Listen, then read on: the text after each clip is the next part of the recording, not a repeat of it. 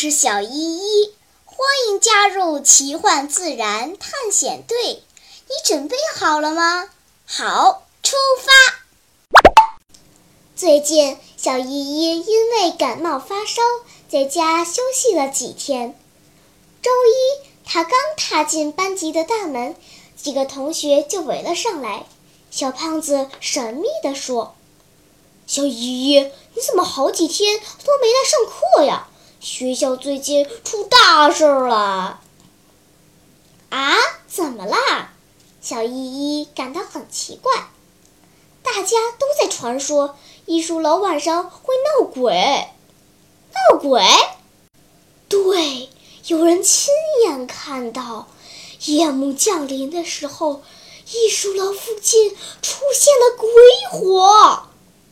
鬼火？鬼火长什么样子啊？听说是绿色的，乐乐抢着说：“一闪一闪的，忽明忽暗，像鬼的眼睛。”哎呀，你别说了，太吓人了！妞妞推了乐乐一下。小依依若有所思地说：“如果真有鬼，怎么早不出来，晚不出来，最近才出来吓人？”这伙伴们，你看看我，我看看你，谁也回答不上来。这样吧，晚上我们一起去看看。小依依对大家说：“是神是鬼，看了就知道了。”这个提议像一块沉重的石头，压在伙伴们的心上。每个人都想去，又害怕去。就这样。大家纠结了整整一天。晚饭后，伙伴们壮着胆子偷偷溜进校门，躲在体育器材室里。从这个角度，正好可以观察艺术楼的动静。天渐渐黑了下来，静静的校园笼罩在恐怖的气氛之下。风吹树叶的沙沙声令人颤抖。紧张的空气令人窒息，每个黑暗的角落里似乎都躲着一个怪物，随时都可能跳出来吓孩子们一大跳。露西小声地说：“我我有点害怕，我我我我想回家，嗯，行吗？”妞妞也动了，我我也想想，嘘。你们别说话，鬼听见了该不出来啦！小胖子着急地说：“你们看，那是什么？”乐乐眼睛直勾勾的，指着艺术楼后面的灌木丛。果然，黑暗中忽然出现了一个绿色的光点儿，一会儿上，一会儿下。大家还没反应过来，又出现了第二个、第三个。忽明忽暗，真的像妖怪的眼睛。鬼出现了，我们快走吧！妞妞带着哭腔说道。小依依仔细看了一会儿，笑了起来。我以为是什么呢？原来是萤火虫啊！萤火虫？小胖子不敢相信。不是鬼吗？鬼你个头！真的是萤火虫。走，我们去看看。说着，小依依拉着大家走出了体育器材室，来到艺术楼边。那些绿色的亮点儿受到了惊扰，一下子飞了起来。小胖子不停挥动帽子，想抓住一只。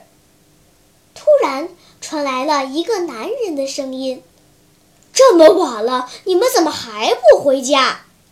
大伙儿回头一看。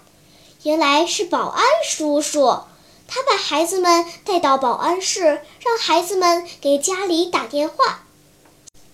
小胖子垂头丧气地说：“哎呀，真倒霉！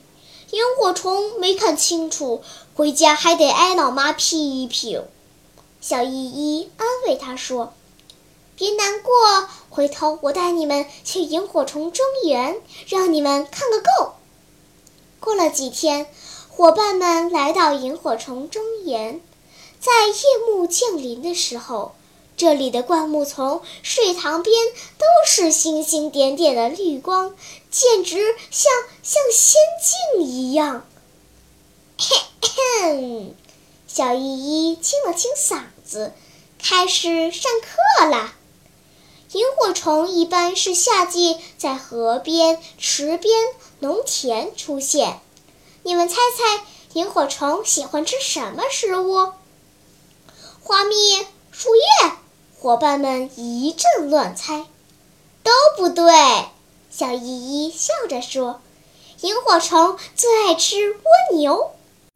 它先用颚在蜗牛身上轻轻敲打，往蜗牛体内注射一种毒液。蜗牛在毫无警觉中被麻痹，直到失去知觉。这时，萤火虫再注射另一种液体。”使蜗牛的肉变成液体，然后用管状的嘴喝掉。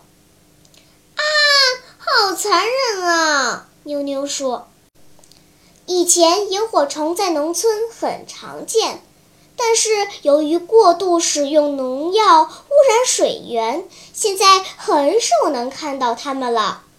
不过，我听说最近流行买萤火虫放飞。”我估计咱们学校的萤火虫就是谁买来放飞的。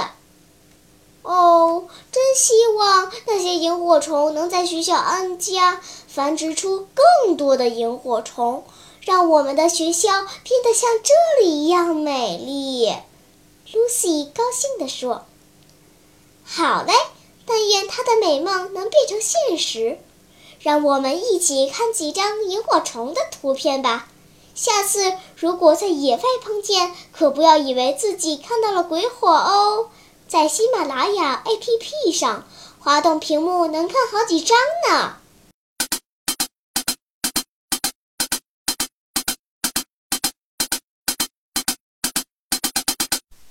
好了，今天的探险就到这里吧，我们该回去啦。